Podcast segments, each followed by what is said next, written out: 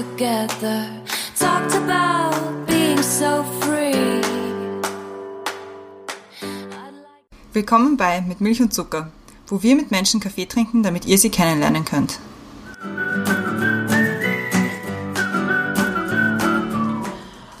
Hallo beim Mit Milch und Zucker. Wir schaffen es diesmal ganz auszusprechen.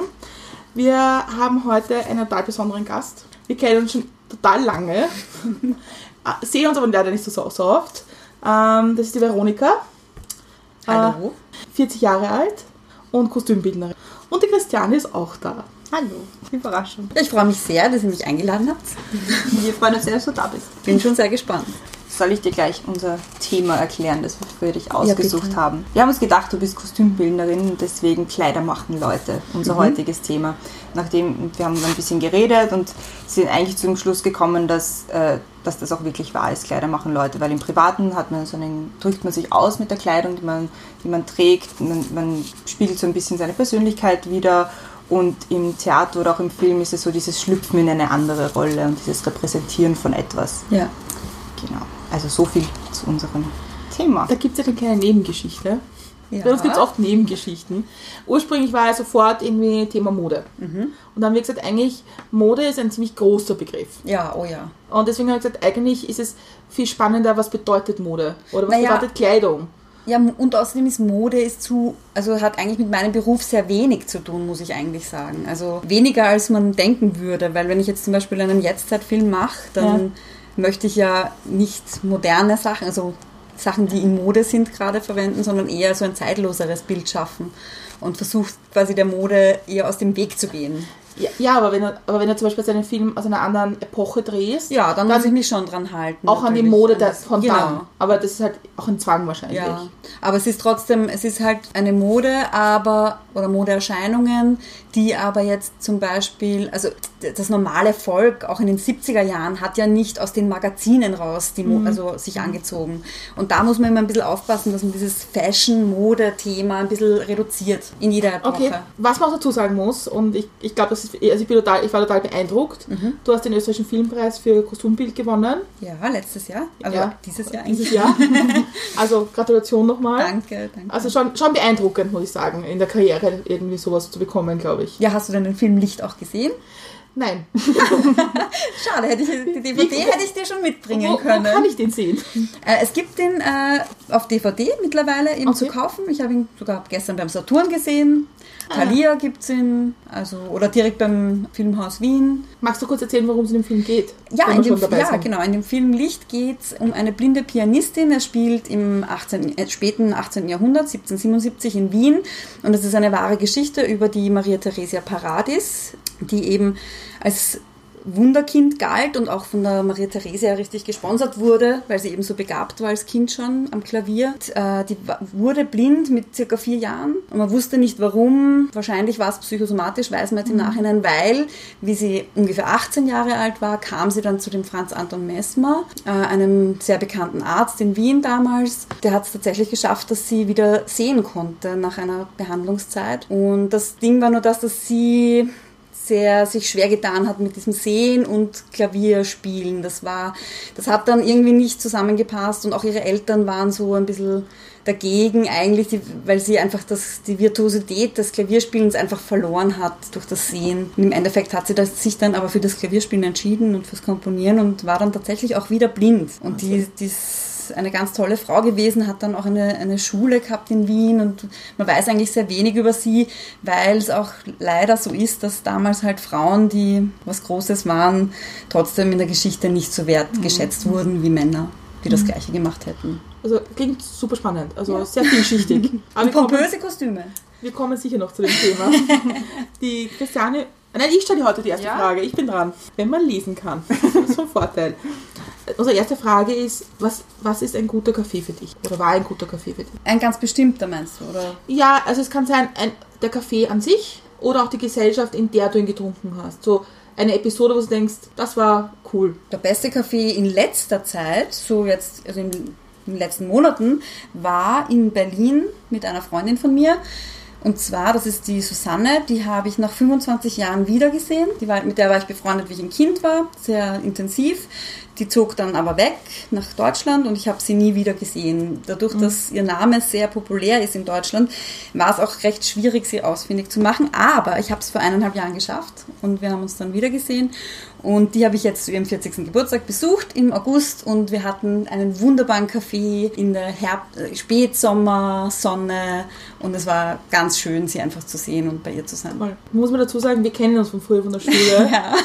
Es ist halt witzig, wenn man sich so als Erwachsener wieder sieht. Weil, also wir haben auch lange irgendwie den Genau, Kontakt ein bisschen ja. verloren gehabt. Ich mit überhaupt vielen Leuten aus der Schule. Wir haben bei einem letzten Podcast über Floridsdorf gesprochen. Ah, wunderbar. Ja, super. ähm, und deswegen finde ich es immer toll, wenn man Kaffee mit Geschichte verbindet. Und ich glaube, das sind auch die besten Cafés. Genau, also ich bin normalerweise jetzt nicht so, ich bin kein Kaffee-Fetischist, Ja. also ich, oder Liebhaber oder wie, man immer sagt, ich trinke halt ein, zwei Kaffee am Tag mittlerweile, aber das hat eigentlich lang gedauert. Also ich habe eigentlich erst zu Kaffee trinken angefangen mit 30, würde ich sagen, so richtig regelmäßig. Eigentlich ist es mehr so ein, es schmeckt mir gar nicht so gut. Ich trinke ihn halt, weil es mir gut tut, das schon, das merke ich. Und auch so ein bisschen Essensersatz manchmal. Wenn ich Hunger habe, denke ich mir, ach nein, ich brauche jetzt nichts essen, ich trinke einen Kaffee, das reicht.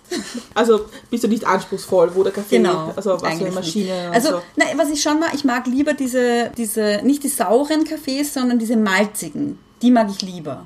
Das sagt mir jetzt, das ja, da gibt es jetzt so, da nicht. gibt's so saure Sorten Es und kommt irgendwie auf die Bohnenröstung genau oder so und, an. und halt diese malzigen Sorten und ich mag lieber die malzigen. Verstehe. Oh gut. Ja, also ein bisschen Kaffee kennst du dich schon aus. ja ein bisschen, ein bisschen kenne ich mich aus. Trinkst du während der Arbeit auch Kaffee oder ist das ein No-Go? Nur ab und zu. Also ich trinke eben einen Kaffee in der Früh daheim und dann manchmal am Nachmittag noch einen zum Aufputschen oder, oder eben wenn ich Hunger habe und nichts essen möchte. Was sind so Menschen oder Ereignisse, die dich geprägt haben? Äh, wahrscheinlich sehr meine Schwester Barbara, die auch Regisseurin ist, die den Film nicht gemacht hat. Äh, die hat mich, glaube ich, sehr geprägt, weil ich habe ich hab viel ihr helfen dürfen, während sie die Ausbildung gemacht hat in der Filmakademie. Und da war ich ein Teenager. Und da war das natürlich extrem cool. Meine große Schwester, die macht jetzt Filme. Und da waren wir zum Beispiel auf Location-Suche im damaligen Dorian Gray in einer Disco, die gibt's jetzt nicht mehr. Äh, Das war natürlich für mich als 14-Jährige extrem aufregend und ich durfte dann noch Komparsin sein bei ihren Kurzfilmen für die Akademie und so und habe dann auch geholfen beim Catering und auch dann irgendwann bei der Ausstattung. Und das hat mich natürlich extrem geprägt, weil sie auch Sie war so ein bisschen verantwortlich auch, dass es mich überhaupt gibt, weil ich bin die vierte von, also die, die jüngste von vier Kindern und sie ist die zweite und sie hat so ein bisschen bei meinen Eltern so geraunzt, so, "Mm, sie hätte so gerne ein Geschwisterchen noch. Und meine Eltern haben wirklich gesagt, wenn sie da nicht so immer wieder gesagt hätte, dann hätten sie sich nicht für ein viertes Kind entschieden. Also von dem her habe ich ein sehr, sehr inniges Verhältnis zu ihr und ich würde sagen, dass sie eigentlich die Person in meinem Leben ist, die mich am meisten geprägt hat. Bist du dann über sie auch zum, zum Kostümbild Ja. gekommen? Ja. Also es war dann irgendwie, zuerst war es mir gar nicht so bewusst, dass ich unbedingt auch zum Film will, so in diesen Teenagerjahren, als ich ihr geholfen habe. Aber ich habe dann ähm, nach der Matura habe ich zuerst angefangen Biologie zu studieren und das war so, ja, es interessiert mich zwar, aber total trocken auf der Uni sitzen und draußen waren die Herbstblätter, sind runtergefallen. Ich habe gedacht, ah, ich muss raus und irgendwas anderes machen. Habe dann lange überlegt, habe mir gedacht, okay, Mode war immer schon so ein Thema, es interessiert mich. Mache ich die Modeschule, das Kolleg. Ja, und dann während dem Kolleg eigentlich erst habe ich mir gedacht, warum eigentlich nicht Kostümbild irgendwann? Warum nicht Film? Das würde eigentlich gut passen. Und was waren so die, deine Anfänge? Also kannst du dich noch erinnern an deinen ersten richtigen Kostümbildner-Job? An meinen ersten richtigen Kostümbildnerjob, der war mit der Nina Kustoritzer, einer ganz tollen Regisseurin auch, einer Wienerin. Das war ihr Abschlussfilm von der Akademie und der hieß Auswege. Und das war zuerst so ein 30 Minuten angesetzt und während wir vorbereitet haben, haben die Geld bekommen, noch mehr Fördergeld, haben dann gesagt, okay, wir machen einen Kinofilm draus. Bin ich ganz schnell, also ich war damals ganz jung, ich war, glaube ich, war 24. Ich habe halt vorher schon beim Film gearbeitet als Garderobiere oder Assistentin, aber selber fürs Ko- für Kostüm, äh, Kostümbild verantwortlich war ich dann eben bei diesem Film und das war ganz toll, dass das da zufälligerweise dann ein Kinofilm geworden ist und damit hat mir das natürlich dann Türen geöffnet. Ähm, es ist jetzt nicht wirklich so ein, ein gängiger Beruf, also es ist schon irgendwie was Besonderes, finde ich. Also doch wahnsinnig interessant. Wie, wie würdest du so dein, deinen Alltag beschreiben? Es ist, es ist sicher jeden Tag irgendwie anders. Ja, definitiv. Also ich bin ja auch freiberuflich tätig. Das heißt, ich bin nicht fix bei einer Produktionsfirma angestellt, sondern ich muss mir halt auch die Projekte immer wieder selber suchen. Ich muss mich immer wieder bei Premieren blicken lassen, mit den Regisseuren, mit den Regisseurinnen, mit den Produzenten. Einfach äh, viel reden, viel fragen, viel mich Netzwerken? ja, ja ich, das, das Wort mag ich nicht, weil ich es eben nicht so gut kann, das Netzwerken. Aber ich versuche es immer, also ich versuche irgendwie, dass es besser wird. Ja, aber es ist halt schon so, dass ein Tag bei mir, das ist so unv unvorhersehbar meistens auch, weil man plant dann schon in der Vorbereitung von einem Film, ja, heute, also ich habe in drei Tagen meine erste Kostümprobe zum Beispiel und ich habe den Schauspieler, ich weiß die Größen, alles, ich gehe raus, ich fange an und auf einmal wird angerufen und sagt, ah, der Schauspieler kann doch nicht die Woche, der kann erst in zwei Wochen. Na gut, jetzt hat man aber für den Schauspieler vielleicht schon viele Sachen besorgt, die du ja auch nicht ewig bei dir behalten kannst, wenn sie dann nicht passen, weil ich kann ja, also ich, wenn ich jetzt Sachen kaufe in Geschäften, wo ich das Geld retour bekomme, das ist ja auch nur innerhalb einer bestimmten Zeit. Das heißt, dann muss man wieder alles ummodeln. muss sagen, okay, dann habe ich jetzt doch eine andere Schauspielerin früher, dann muss man die Sachen wieder zurückbringen und für sie besorgen. Und also es, es ist halt, man muss sehr flexibel sein, sage ich mal. Also man, man muss anpassungsfähig sein und nicht so ganz streng nach Vorschrift arbeiten. Wo holst, wo holst du deine Inspiration für Kostüme? Ach, von so viel. Ich bin ja so ein visueller Mensch. Und wenn ich durch die Straßen gehe, wenn ich mit der U-Bahn fahre, wenn ich, wo auch immer ich bin, im Ausland bin, mhm. schaue mir ja alles an. Also ich lasse das alles auf mich einwirken. Oder wenn ich im Internet Recherche mache, dann das ist so, diese visuellen Bilder, ich, ich nehme das auf und speichere es irgendwie ab, keine Ahnung, wie ich das mache.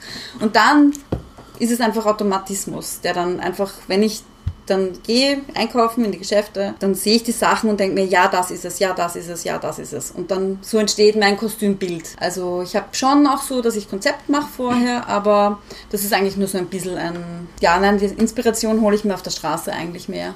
Und von anderen Menschen, was sie tragen oder auch von Kunst oder Street Art oder ist es eher so von Nein, Menschen? wirklich von echten Menschen oft, also von der echten Welt, weil mhm. das halt auch, also für einen Jetztzeitfilm. Mhm. Der nächste Film, den ich mache, ist eine Komödie mit Manuel Rube und der Julia Jentsch. Da bin ich gerade am Anfangen vom Vorbereiten. Und es ist schon so, da, da geht's halt, da sind halt Charaktere. Die eine spielt eine Richterin, der andere spielt einen Musiker. Mhm. Ich schaue mir die Leute einfach an und nehme das, was ich brauche, raus.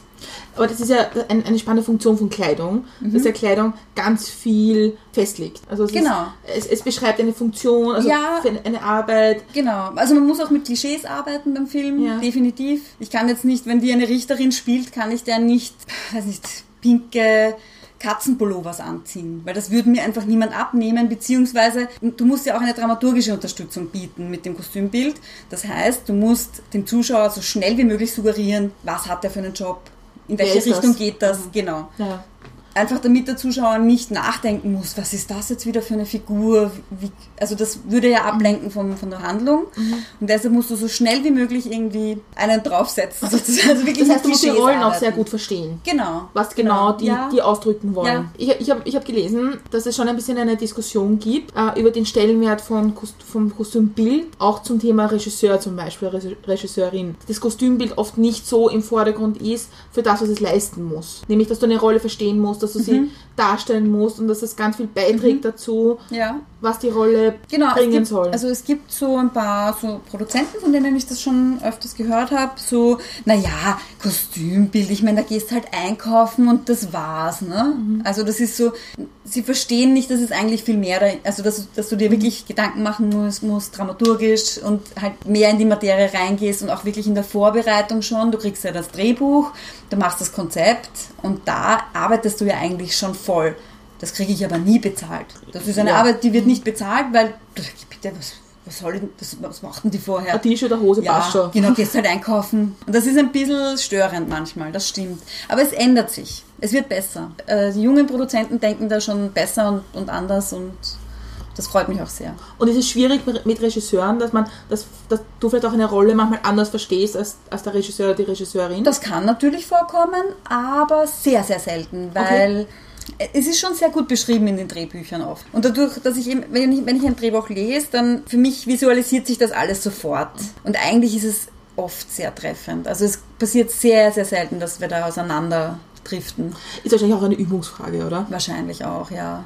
Es, mit den Jahren kriegt man halt auch ein, ein Gespür oder eine Routine und ja, man Jetzt arbeitet auch immer wieder mit den gleichen Regisseurinnen Ja, oder. Regisseuren. Also da weiß man dann auch schon, wie sie sich das vorstellt. Und jetzt mal ehrlich, wenn du einen Schauspieler hast, eine Schaus Schauspieler, Schauspielerin, Ja. die vielleicht jetzt nicht so äh, eine zentrale Rolle spielen, macht das was aus, ob die Person dir sympathisch ist? Du sagst, jemand, der sympathischer ist, da tue ich mir auch leichter. Nein, eigentlich. Okay. Nein, es hat eigentlich nichts mit Sympathie zu tun. Es ist halt nur anstrengender dann, wenn er mir nicht sympathisch ist. Aber, Okay. aber ich würde da keinen Unterschied machen. Weil man auch sehr nah mit den Menschen zusammenarbeitet. Ja, ich meine, ich hatte letztens einen Schauspieler, der einfach total schräg war. Also das war irgendwie so, der hat so Vorstellungen gehabt von seiner Rolle, die so gar nicht mit meiner bzw. der Regisseurin zusammengepasst hat. Da habe ich ihm dann halt versucht zu erklären, warum das nicht so nach seinem gehen kann.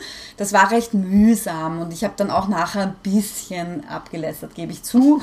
Aber ja, das passiert, weil er das halt ganz anders gesehen hat. Und wir haben dann das aber aufgeklärt, die konnten das klären und dann war es auch okay für ihn. Also man muss dann halt einfach, ich meine, das ist halt auch schwierig für einen Schauspieler. Ich versuche dann schon sensibel zu sein als Kos- Kostümbildnerin, weil ich muss nicht vor der Kamera stehen. Ich muss die Fetzen nicht anziehen. Also ich versuche schon dem Schau den Schauspielern schon eine gewisse Sicherheit auch durch die Kostüme zu geben. Und wenn sie es zuerst nicht kapieren, warum wir das so sehen, ich und die Regisseurin, dann versuche ich das eben so sensibel wie möglich ihm beizubringen, warum wir das so wollen. Und meistens funktioniert das sehr, sehr gut. Und dann verstehen sie es und dann ist es auch besser. Verstehe. Ich meine, die Christiane hat ja auch eine kleine Karriere als Schauspielerin Minimal. und hat in der, zweiten, in der zweiten Aufführung, wo ich sie gesehen habe, hatte sie ein wahnsinnig spannendes Kostüm an. Das Aha, aber das spannendes. Lieb- Das, das war das liebste Kostüm, was ich jemals angehabt habe. Das war so ein, also es war eine Szene im, im Irrenhaus und ich war halt eine Ja. Insassin dort und hatte ähm, einen Pulli an mit einer riesengroßen Mickey Maus Mhm. drauf und einem, eine Pyjama-Hose, die mir also für normale Menschen, ich bin, relativ groß, das sieht man jetzt im Podcast nicht, aber die war so für normale Menschen eine lange Hose, für mich so dreiviertelt.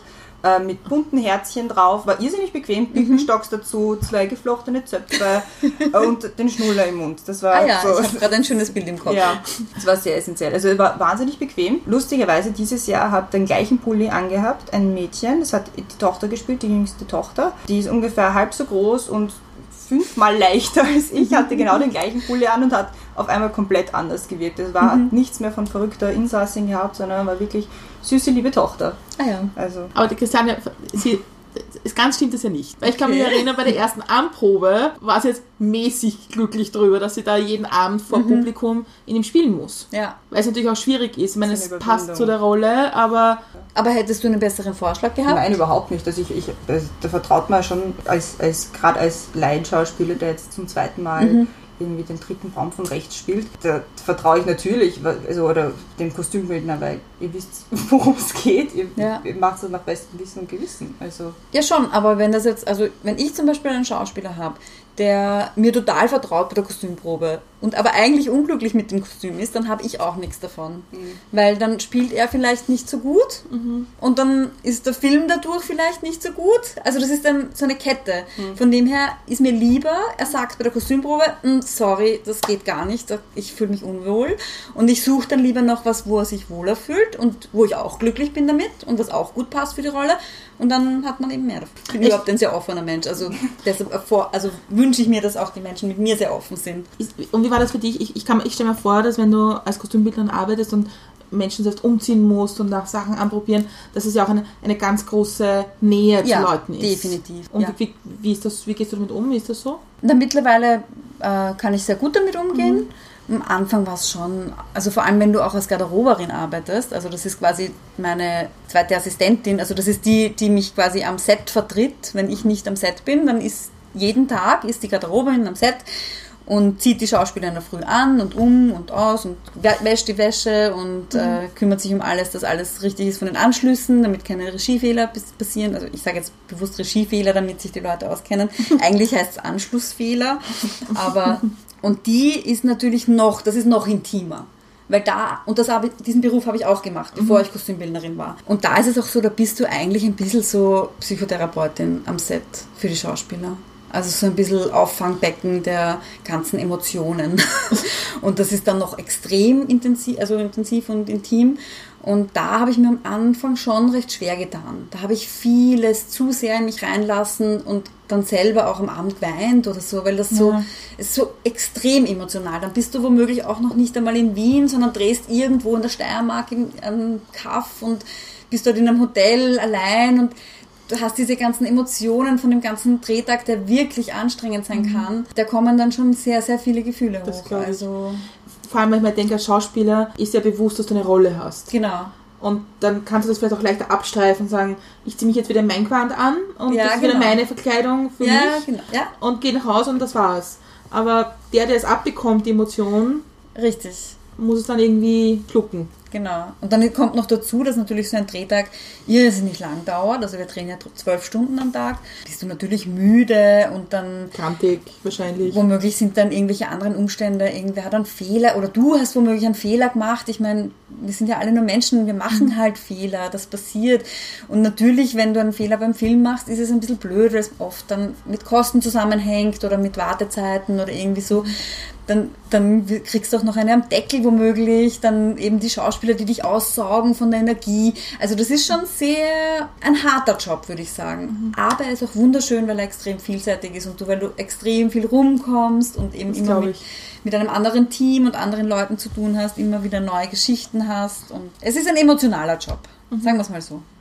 Ja, weil ich meine, das, das, wir haben es auch, wie wir das vorbereitet haben, haben wir darüber diskutiert, wie das mit dem Kleiden ist und Verkleiden und Einkleiden und das ist natürlich zum Teil wahrscheinlich auch eine Verkleidung, eher ein Kostüm, auch ein Schutz, ein Schutz. Aber wenn du das aussuchst, hast du den Schutz ja nicht. Ja, genau. Also du bist ja dann verantwortlich dafür, Genau. dass das funktioniert. Und wenn du jetzt, in, wenn du jetzt ganz normal am Freitag am Abend den Fernseher aufdrehst und dir einen Film anschaust, schaffst es du zu sagen, ich schaue mir den Film an mit der Handlung oder in deinem Kopf ist das so eine Bewertung, was passiert da? Also am Anfang, die ersten Jahre, ging das gar nicht. Also wie ich angefangen habe beim Film zu arbeiten, habe ich mir keinen Film anschauen können, wo ich nicht gesehen habe, oh Gott, da ist ein Anschlussfehler, da ist ein Anschlussfehler, oh Gott, das Kostüm schaut schrecklich aus, das passt überhaupt nicht und so weiter und so weiter. Mittlerweile habe ich das total abgelegt. Ich liebe Filme, Filme sind mein Leben. Mir war das zu blöd, da ständig irgendwie über die Arbeit zu nachzudenken, wenn ich mir Filme von anderen anschaue. Ich habe mal einen Also, Artikel gelesen. das aus. Das ist, ich habe einen Artikel gelesen über die Kostümbildnerin von Sex and City, Mhm. dass die ja eigentlich am Anfang gar nicht so eine zentrale Rolle hatte, weil sie ja eigentlich die Serie sehr bestimmt hat, ob ihrer Mhm. manchmal sehr schrägen Mode Okay. Einstellung. Und dass das da auch Konflikte gegeben hat, dass alles sehr schwierig war. Und dass man aber dann draufgekommen ist, wenn sie nicht da ist und das genau so macht und mir die freie Hand lässt und die Leute sich einfach richten müssen danach, dass die Serie auch nicht funktioniert. Ah ja, schön, das wusste ich gar nicht. Aber es klingt wunderbar. Also, Ja, und mit dem, wenn du das mit dem Ja. Bewusstsein anschaust, dann denkst du manchmal schon so, naja, okay, mutig. ja. Ja, Mut, ich bin auch eine, also ich versuche mutige Kostüme zu machen. Also ähm, was mir zum Beispiel nicht gefällt, sind so, ich sage dann immer, es schaut alles wie, wie eine Suppe aus. Also es gibt viel Fernsehsachen, so vor allem deutsche Fernsehsachen, wo alles wie eine Suppe und oder auch Amerik die Amerikaner sind da auch ganz super, wo alle so gebügelt, fährt schön, neu gekauft ausschauen. Es ist furchtbar, ich kann es nicht sehen. Also ich brauche Echtheit, ich brauche Dreck auch ein bisschen. Ich brauch, also, okay, natürlich, ich hatte jetzt einen Fernsehfilm im Frühling, den ich gemacht habe. Da habe ich natürlich schon ein bisschen schöner gemacht alles als bei Kinofilmen, aber bei Kinofilmen definitiv versuche ich so real wie möglich zu machen oder zu eben wirklich viel Secondhand-Sachen, viel gebrauchte, ja, halt erdige Sachen. Also so Echtheit einfach zu zeigen, weil Film ist zwar Film, es ist zwar eine Geschichte, aber trotzdem erzählt es ja auch was von was, was in echt sein könnte. Ja, ich verstehe, was du meinst. Also Ist, ist, es, ist es für dich im Theater anders? Na, im Theater ist sowieso, also Theater kannst du dich austoben, wie du möchtest, habe ich das Gefühl. Also ich habe jetzt ein einziges Mal Theater erst gemacht, das war das Sommertheater Mödling, den Jedermann, und ich hatte aber das Gefühl, dass die haben mir so viel Freiheiten gegeben, die haben gesagt, mach, es soll einfach cool ausschauen oder schön ausschauen, mach.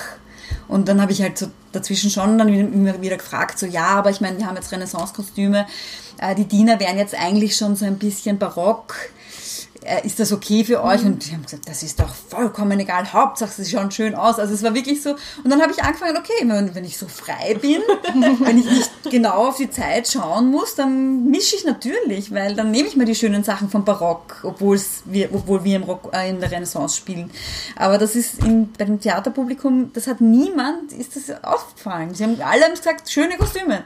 Fertig. Also, Aber ist es im Theater nicht so, dass es oft viel mehr on the point sein muss und viel mehr sofort das darstellen? Weil Ja. im Film hast du ja eine, Gest- ein, ein Rundherum, das du ja gestaltest. Ja, genau. Es ist schon sehr noch mehr klischee-mäßig. Also Ja. natürlich, also wenn der äh, wenn der ein, ein Büttel spielt, dann muss der natürlich äh, auch streng ausschauen, sondern nicht mit einem rosanen Plüschhemd daherkommen.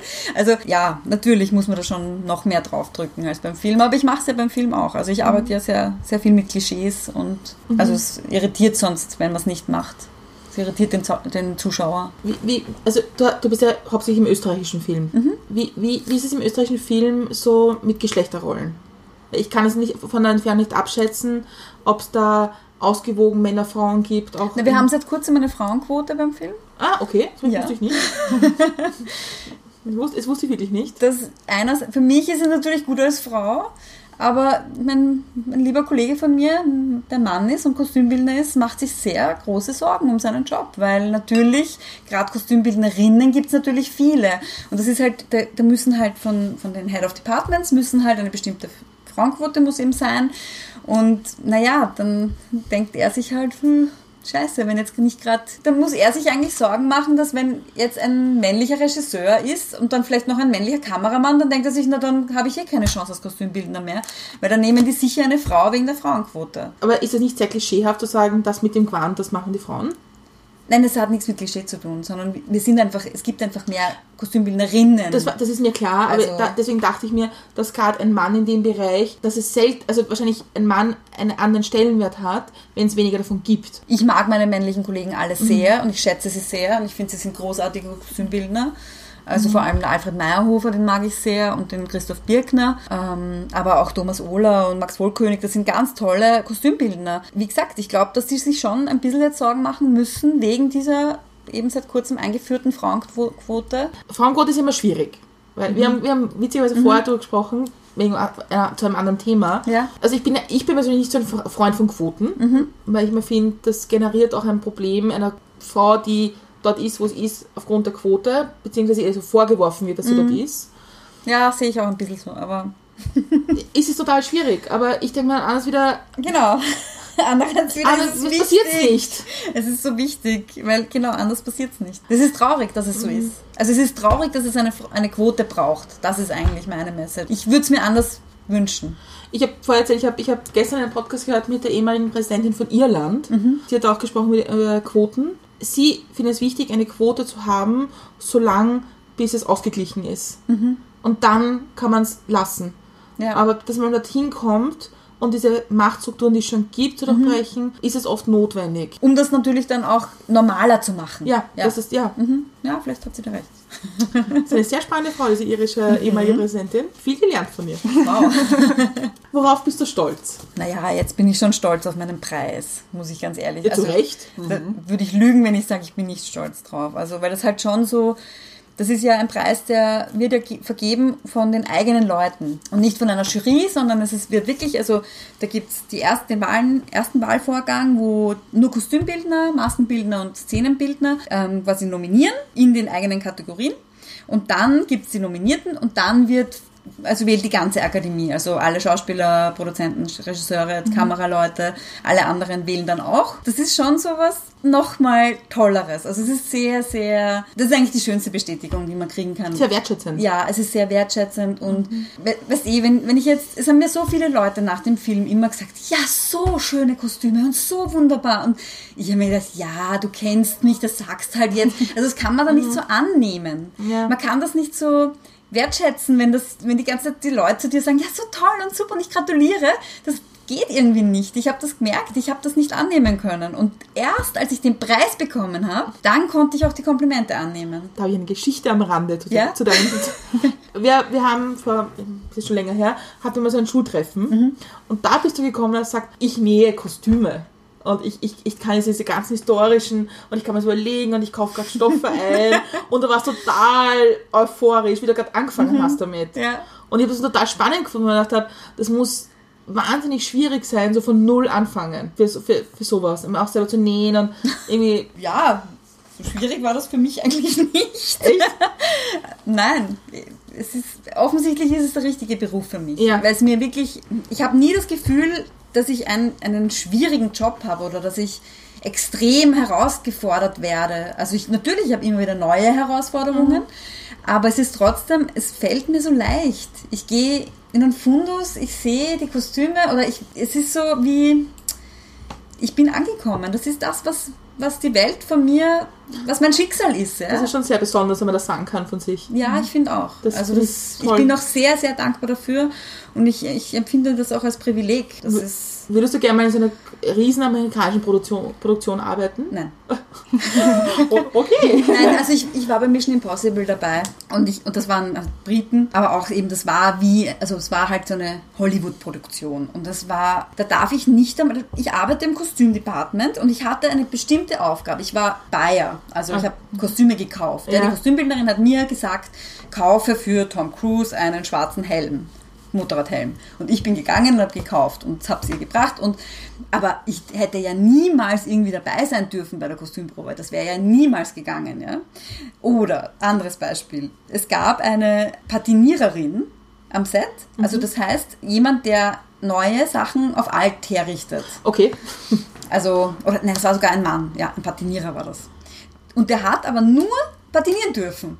Der hat nicht nähen dürfen. Das war so verrückt für mich zu sehen, dass jeder, da, da waren ungefähr, das Kostümdepartment waren 50 Leute und jeder hat seinen Teil quasi machen dürfen, aber ja nicht quasi über den Tellerrand raus beim Nebenmann quasi ein bisschen schräg. helfen. Das war, war mir zu schräg. Es war mir wirklich zu schräg. Ich habe mir gedacht, nein, ich mache Film, weil ich dieses, diese Teamarbeiten möchte, weil ich, ich möchte als Kostümbildnerin auch mal mich hinsetzen und einen Knopf annähen dürfen, ohne dass irgendwer blöd schaut.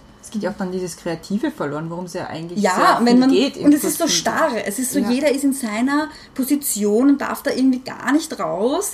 Ich meine, ja, wahrscheinlich funktioniert es halt bei Hollywood-Produktionen dann nicht so gut, weil es muss einen Grund geben, warum die das so machen. Aber mir wäre das zu blöd. Also ich, ich möchte in meiner Arbeit noch ein bisschen eine Freiheit haben und eben auch, und ich möchte auch mal bei der Ausstattung helfen, wenn die irgendwie Hilfe brauchen und Not am Mann haben oder so. Also dann möchte ich auch hingehen und sagen, hey, kann ich euch helfen mit dem, was weiß ich, die Bücher von dem einen Kastel ins andere zu räumen oder irgendwas. Also ein Team sein, ja. Ein Team sein. Ja. Genau. Und ich habe eine blöde Frage. Ja. Wahrscheinlich ist die ganz logisch. Keine Fragen sind blöd, habe Ja, ich das- gelernt. Ja. naja.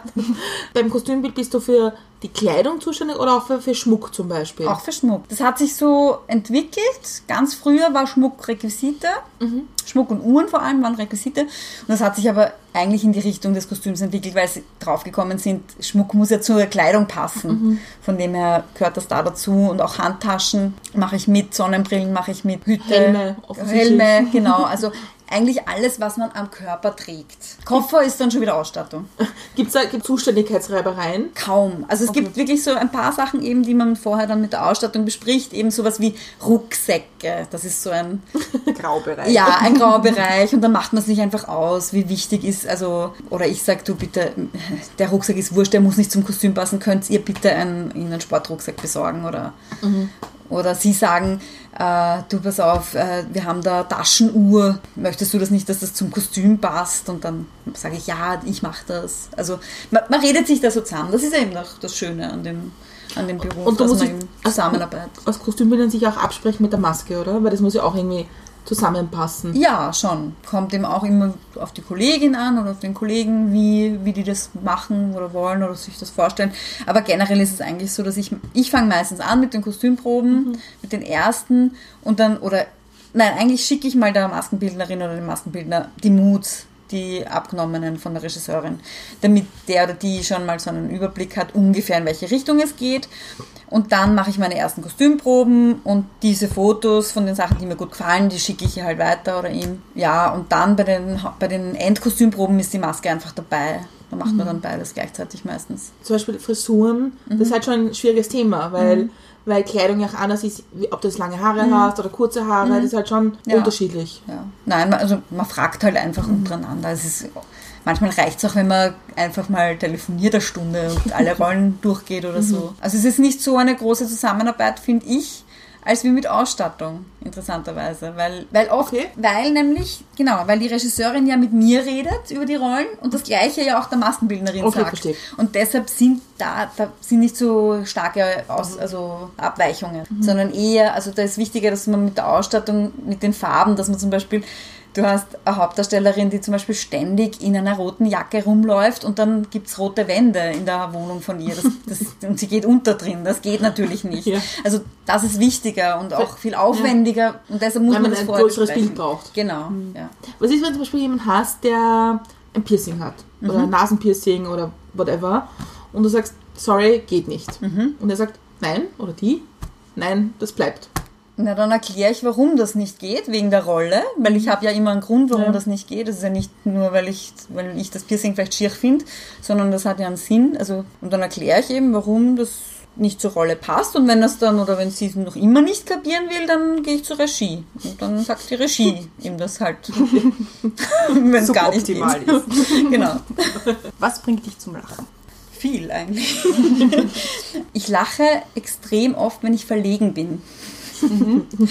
Ähm, deshalb bei Interviews, mittlerweile habe ich ja schon ein paar In- Interviews hinter mir, aber die ersten waren, da habe ich die ganze Zeit nur gelacht. Weil mir ziemlich viel ähm, ja, peinlich war oder weiß ich nicht. Ähm, aber sonst natürlich auch gute Komödien, die selten sind. Die Franzosen machen, ah, da gibt es eine Komödie, die habe ich vor kurzem gesehen, ein Traum, ein Dorf sieht schwarz. Eine der Ja. besten Komödien. Das Ja. war super. Also, Super. hat mir sehr, sehr gut gefallen. Ja, ich lache halt gern, weil Lachen einfach auch gute Laune bringt und Ist Humor wichtig für deinen Beruf? nein. nicht, nicht sonderlich zumindest. Also, das es schadet nicht, wenn man ihn hat, den Humor. Vor allem, wenn man dann eben Schauspieler hat, äh, die selber sehr humorvoll sind und ja, dann schadet es natürlich nicht. Ich finde es auch immer ganz lustig, es gibt so viele Menschen, die, die in den Keller gehen zum Lachen, finde ich. Da, da find, das ist so seltsam. Also wenn ich zum Beispiel einen Witz mache und die gar nicht so reagieren, dann denke ich mir immer, okay, äh, ja, du bist eine arme Frau oder ein armer Mann, weil du jetzt nicht lachst. Also mir ist schon, Humor ist mir eigentlich schon wichtig, oh ja, weil, weil es einfach die Stimmung auflockert und das Leben leichter macht, freundlicher, positiv. Beim, bei der Verleihung vom Österreichischen Filmpreis. Ja. Wenn du da wieder gesessen bist und so der Moment war, da sind die Nominierten. Aber mir war schwindlig. Aber da, da musst du wahrscheinlich so ein, so, ein, so ein Höflichkeitslächeln irgendwie drauf haben. So. Also du meinst, äh, wie ich dann schon gewusst habe, dass ich den Preis bekommen habe oder vorher? Vorher. Da war, ich war super gut drauf. Ich war extrem nervös, also wirklich sehr, sehr nervös, weil ich habe natürlich gehofft, dass ich ihn gewinne, den Preis, aber ich meine, das weißt du ja nicht. Du weißt das ja vorher einfach nicht. Du wirst ja wirklich spontan dann auf die Bühne geholt und ich habe mir nur gedacht, oh Gott, hoffentlich stolper ich nicht, falls ich vorgehen muss. und ich hatte mir ja auch eine Rede zurechtgelegt, Ja. weil ich wusste, wenn ich frei spreche, dann Jetzt das ist geht nicht. Genau, das geht einfach nicht. Und ich wollte ja auch bestimmten Leuten danken und so und das habe ich mir eben wirklich aufgeschrieben und habe das irgendwie vorbereitet, aber war aber sehr gut drauf trotzdem. Und hat's funktioniert, trotz? Nervosität. Ja, ein bisschen habe ich mich trotzdem verhaspelt. ähm, das passiert mir aber immer. Also Mhm. ich bin halt eher so der visuelle Typ oder ich schreibe auch eben ganz gut, Mhm. aber das dazwischen, also das Reden, das ist eher nicht so meins. Und von dem her, ja, habe ich mich ein bisschen verhaspelt. Aber es war nicht schlimm. Der Herr Grissemann war ja ganz lieb. Er hat nachher gesagt, was für eine sympathische Rede. das fand ich lustig. Also ich stelle mir das schon, also ich, ich, also ich bewundere, wenn das Leute können, da irgendwie diese Spannung auszuhalten. Weil Ich glaube, das muss ein Wahnsinn sein, da zu sitzen und sagen, okay, was passiert jetzt? Ja, es war wirklich sehr heftig. Also, aber dadurch, dass, ja, meine, meine Assistentin war mit, die war neben mir und hat mir Handel gehalten, meine, ganz, meine Schweißhände hat sie mir gehalten und hat mich quasi seelisch unterstützt und mir gut zugeredet und das hat schon ein bisschen geholfen. Ja. Was war so der erste Gedanke, nachdem du gewonnen hast? Weißt du das noch? Da denkt man nichts mehr. Das ist, du bist im siebten Himmel.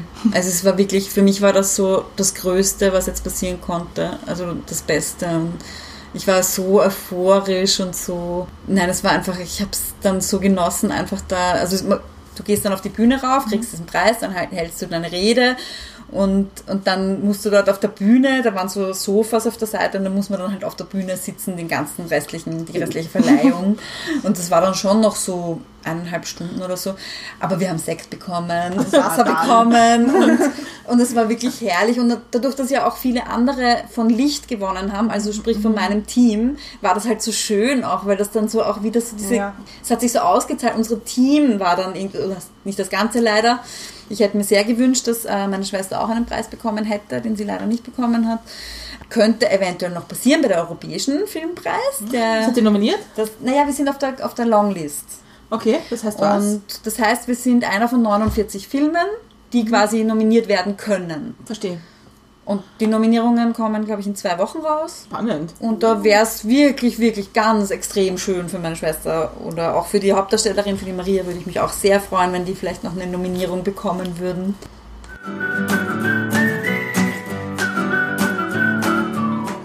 So, wir kommen jetzt zum zweiten Teil unseres Podcasts und zwar zu unserem Spiel Hätte, Hätte, Fahrradkette. Ähm, ich habe es vorher schon kurz erklärt. Ähm, du kriegst zwei Szenarien von uns, Fragen dazu. Ja. sind zwei gute Szenarien, glaube ich. Ihr lacht schon so schelmisch. Nein, es, ich es bin ist jetzt wirklich nein, schon es- gespannt. Wir sind nicht böse. Wir Nein, sind, wir nicht sind überhaupt böse. nicht böse. Das erste, du wirst gleich wissen, woher die Frage kommt. Du bist auf einer Preisverleihung. Oh, schau an. Äh, das ist mit Kollegen am Tisch, die du kennst, aber jetzt nicht so super. Also du kennst sie halt. Neben dir ist eine Person, die nominiert ist. Und als die Kategorie aufgerufen wird, siehst du, dass die Person einen riesen Riss in der Kleidung hat. Wie, wie reagierst du? Wo ist der Riss? Also auf das kommt es an. Also ist es eine Stelle, die peinlich sein könnte? Das ist schon wo, wo man sieht. Wo man sieht, ja. Also es muss jetzt nicht, es muss jetzt nicht irgendwie äh, super in der Kamera sein, aber es ist schon, wo es jemand mitbekommen könnte. Na, dann packe ich doch meine Sicherheitsnadel aus, die ich immer dabei habe. Das war der Hintergrund der Frage. und schieb sie der Person so unauffällig hin und sage ihr unauffällig, dass sie einen Riss hat. Du hast wirklich immer eine Sicherheitsnadel mit. Ja, eigentlich schon, meistens.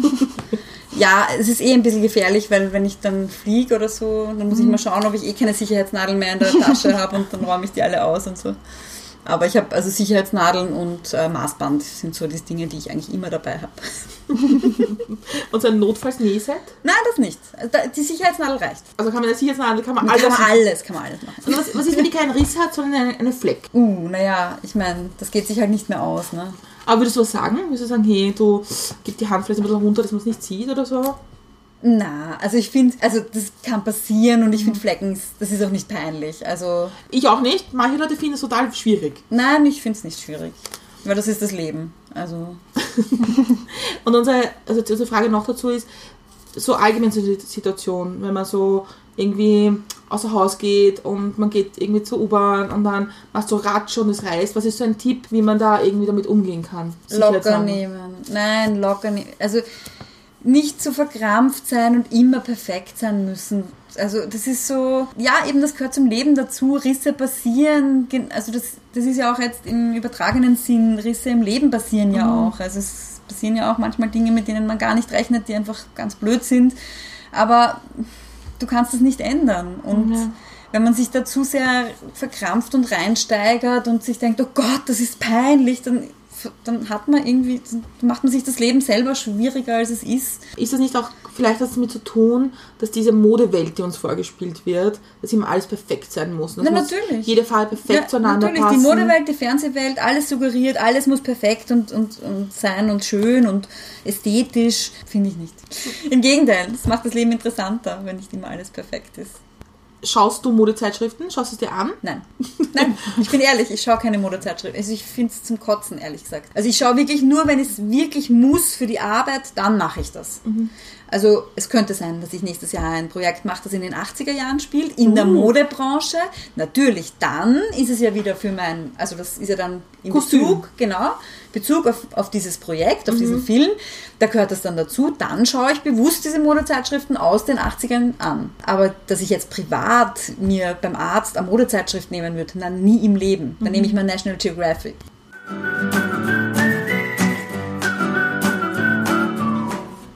Kommen wir jetzt zu Szenario 2. Du wirst engagiert für einen Film, in dem es um Zeitreise gehen soll. Uh, spannend. Und im Vorfeld möchte der Regisseur oder die Regisseurin deinen Input zu den verschiedenen Zeitepochen haben und auch so ein bisschen eine Vorauswahl von dir, welche Zeitepochen könnten interessant sein für wegen den verschiedenen Kostümen und so weiter. Welche Epochen, für welche Epochen würdest du dich entscheiden? Na, definitiv mal für die Zukunft. Das ist mal das Wichtigste. Echt? Ja, also ich liebe ja Science Fiction. Ich bin absoluter Science Fiction Fan und ich wollte unbedingt mal oder ich möchte unbedingt mal einen Science Fiction Film ausstatten, weil Doch das einfach Hollywood. Na, es, es würde schon europäisch, also international reichen. Also, ähm, ja. also Englisch zum Beispiel. Die Briten sind großartige Filmemacher. So eine Dr. Who-Geschichte. Ja, zum Beispiel, das wäre schon, wär schon nicht schlecht. Obwohl es mir wahrscheinlich zu komödienmäßig ist. Also ich, dann lieber doch irgendwie sowas Endzeitstimmung oder sowas Dramatisches oder mit Außerirdischen am besten noch dazu oder so. Das wäre cool. also das definitiv. Und sonst von den vergangenen Epochen finde ich die 20er extrem spannend. Also es ist eigentlich meine Lieblingszeit so von dem, was ich gern arbeiten möchte. Von dem, was es schon eben gibt. Die 20er. Hm, naja, das war auch so eine schöne Zeit. Da war so alles so frei. Der Krieg hat ja dann alles zerstört. Aber da ging es ja, das waren so die ersten Wellen von Feminismus war da. Und Also ja, einfach die Zeit der 20er, auch dieses frei, auch freie Liebe und Lesben und Homosexualität generell und äh, auch Trans war Ja. das Thema schon damals. Und das ist natürlich alles ganz, ganz super und ging eigentlich in eine tolle Richtung. Und dann kamen eben diese blöden, also das war halt das mit dem Krieg, der dann alles wieder zerstört hat. Deshalb finde ich die 20er sehr spannend. Ähm, und sonst halt Mittelalter ist, glaube ich, auch noch so das Dritte, was mich sehr reizen würde. So Naturfa nur so Naturfarben und Leinenstoffe und alles gewickelt mit Gürteln und irgendwie große Tücher einfach nur umgewickelt oder so, so ganz Und das auch selbst produzieren. ja, das, also zumindest entwerfen, also, also nähen lassen und so. Das, das wäre sehr spannend auch, würde mir sehr gefallen. Hast du irgendein Lieblingskostüm, das du mal gemacht hast? Oder kannst du dich nicht ist das so wie bei Kindern, man kann nicht wirklich so ein Lieblingskind haben, man kann nicht ein Doch, ich habe Ja? ein Lieblingskostüm eigentlich. Das ist eh von Licht, das habe ich anfertigen lassen. Äh, eine Freundin von mir, die Hedi Ro- Rochowanski, die ist Schneiderin, ganz eine tolle Schneiderin und die hat dieses wunderbare Kleid für die Messmerin genäht. Das war aus so einem Seidenstoff mit Blumenmuster. Wunder, wunderschön. Und sie hat es einfach so perfekt genäht, dass ich eigentlich gesagt habe, das ist eigentlich mein Lieblingskostüm. Hast das kann man sich auch anschauen auf meiner Website auch. Und die Website findet man unter. Die Website wäre www.kostümbild.at beziehungsweise also Kostümbild mit U eben geschrieben. Äh, aber wenn man, wenn man das googelt, kost- www.kostümbild.at, dann das ist meine Website. Da sieht man auch Fotos eben von, viele Fotos von, von Licht, aber auch von meinen anderen Projekten. Interessante Sachen findet man da. Hast du das eigentlich auch, dass wenn Freundinnen heiraten, sie zu dir kommen und sagen, magst du nicht ein Hochzeitskleid designen? Das nicht? Das hatte ich leider noch nie. würde ich aber schon machen. mal gerne machen? Also Designen, ja. Also ich würde Tipps geben wahrscheinlich Ja. eher. Weil ich bin ja keine Modedesignerin, ich bin ja ähm, Kostümdesignerin. Also ich habe auch für einen Film habe ich ein, ein, ein Hochzeitskleid designt Mhm. und nähen lassen. Für den Film Fallen war das. Das ist schon noch was, was mich interessiert, ja. Also das ist schon schön, so ein Hochzeitskleid. Bist du der super. Joker beim We äh, Weihnachtskleid? Hochzeitskleid aussuchen. Na, hat mich auch noch nie jemand gefragt. Würde ich wirklich sehr, sehr gern machen. Also, ich, mein, ich habe halt nicht viele Freundinnen, die verheiratet sind oder die heiraten. Fast gar niemanden. Ja, ich auch Ich, nicht. ich hoffe jetzt auf meine Nichten. Die sind so im, im heiratsfähigen Alter. Also falls ihr zuhört, ja, ja, die wissen das eh. es gäbe Ideen. Nein, aber ich habe ja auch, ich muss gestehen, ich habe ja auch die Ausbildung zum Wedding Planner gemacht. Echt? Warum? Ja, das war halt, ich habe kein Filmprojekt gehabt. Also ich hatte eine Knieverletzung und konnte nicht arbeiten. Sehr lange und das war wirklich sehr mühsam für mich, weil das sehr, also ich hatte eben eine Kreuzband- und, und Meniskusoperation und dieses ewig lang nichts arbeiten war für mich eine Katastrophe und ich habe gesagt, dann will ich zumindest irgendeine Ausbildung machen und das hat sich dann gut, das hat sich gut ergeben. Da war dann irgendwie dieser Wedding Planner Kurs, der irgendwie drei Monate oder zwei Monate oder irgend so. Also es war, hat sich gut ergeben. Ich habe mir gedacht, das ist interessant. Ich schaue mir das mal an. Vielleicht kann ich das ja auch dann mal nebenberuflich machen ja, oder sicher. später mal. Ich glaube, davon Ausbildung- bin ich wieder abgekommen, aber die Warum? Ausbildung zu machen war lustig. Nein. also es ist einfach, du, ja, du musst halt die ganze Zeit organisieren, aber du kannst eigentlich nicht wirklich kreativ, weil das Ja. kommt ja alles, die Braut, die haben ja alle genaue Vorstellungen, was Mhm. sie wollen und wenn die nicht eingehalten werden, dann kriegen sie Krise und also das ist, du bist dann nicht kreativ eigentlich am Arbeiten und Mhm. ich brauche die Kre- Kreativität in meinem Leben und deshalb ich, also ich auch jetzt nach dem Preis, ich weiß einfach, das ist das, was ich immer machen wollte und eigentlich nichts anderes. Verstehe. Und je mehr ich mich auch darauf konzentriere, desto mehr Jobs kriege ich und bin ich mehr drin. Das, Also- das glaube ich auch. Also ich meine, vor allem mit deinem Preis ist es natürlich noch mal ein anderes Thema wahrscheinlich. Ja, aber auch generell, wenn ich meine Energie quasi mehr auf die, also wirklich auf meinen wahren Beruf äh, lege und nicht quasi sage, okay, ich mache dann nebenbei noch das oder das, dann merke ich, kommt einfach mehr Resonanz auch zurück und auch mehr Jobs. Man, man weiß ja nicht, wie sich, die, wie sich die Zukunft des Films generell entwickelt.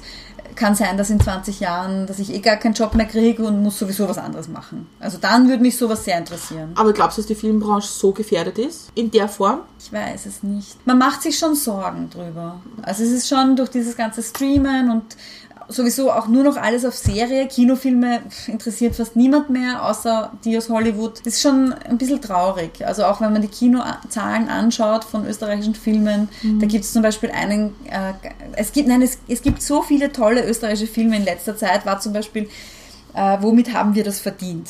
Das muss ich jetzt auch noch sagen. Ein wunderbarer Film von der Eva Spreizhofer. Ich habe selten so gelacht.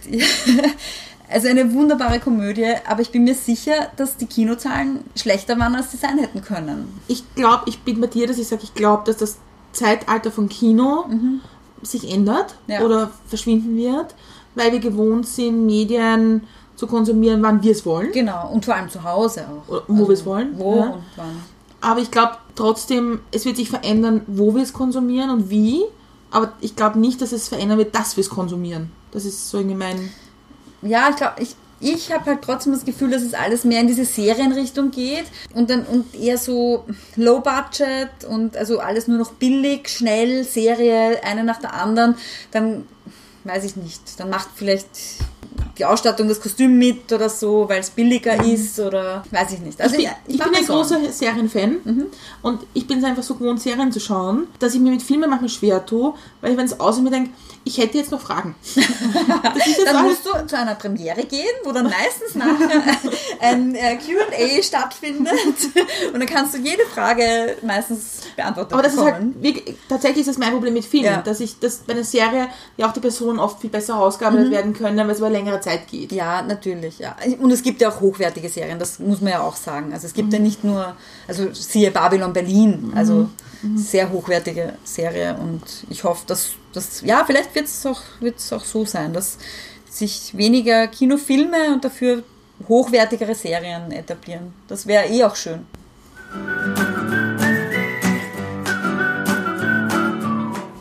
Kommen jetzt leider zum Ende. Es war wirklich total spannend. Ja. Gibt es noch was, was du uns sagen willst oder den Zuhörerinnen und Zuhörern sagen magst? Im Prinzip könnte ich stundenlang weiterreden, aber dann wird es allen fad.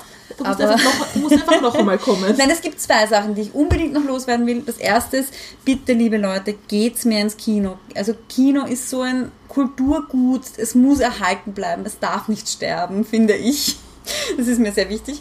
Und das zweite ist mir, ist definitiv auch, lebt's einfach bewusst, schaut, dass nicht zu viel Fleisch esst.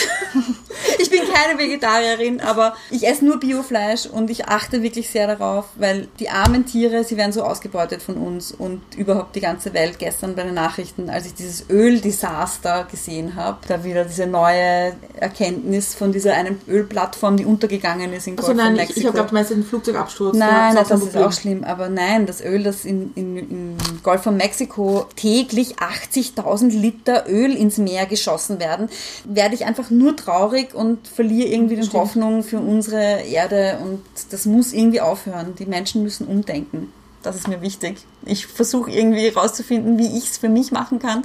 Ich bin gerade dabei am, am Brainstormen und hoffe, dass wir irgendwie in der Zukunft, dass sich da was ändert. Also ich esse, ich, ich esse kaum Fleisch, weil, ich finde, dass die vegetarischen Alternativen oft besser sind. Ich meine, mir, Aufwendiger. Mir schmeckt Fleisch wirklich sehr gut, aber ich finde, es muss eine, ein bewussterer Umgang sein. Es muss ein, keine Massenware, keine diese Fertigwürste von, von Massentierhaltung, von Schweine, die transportiert werden, nur weil der Schlachter, weil ihnen eine EU-Vorschrift vorsieht, dass der Biobauer darf nicht mehr schlachten.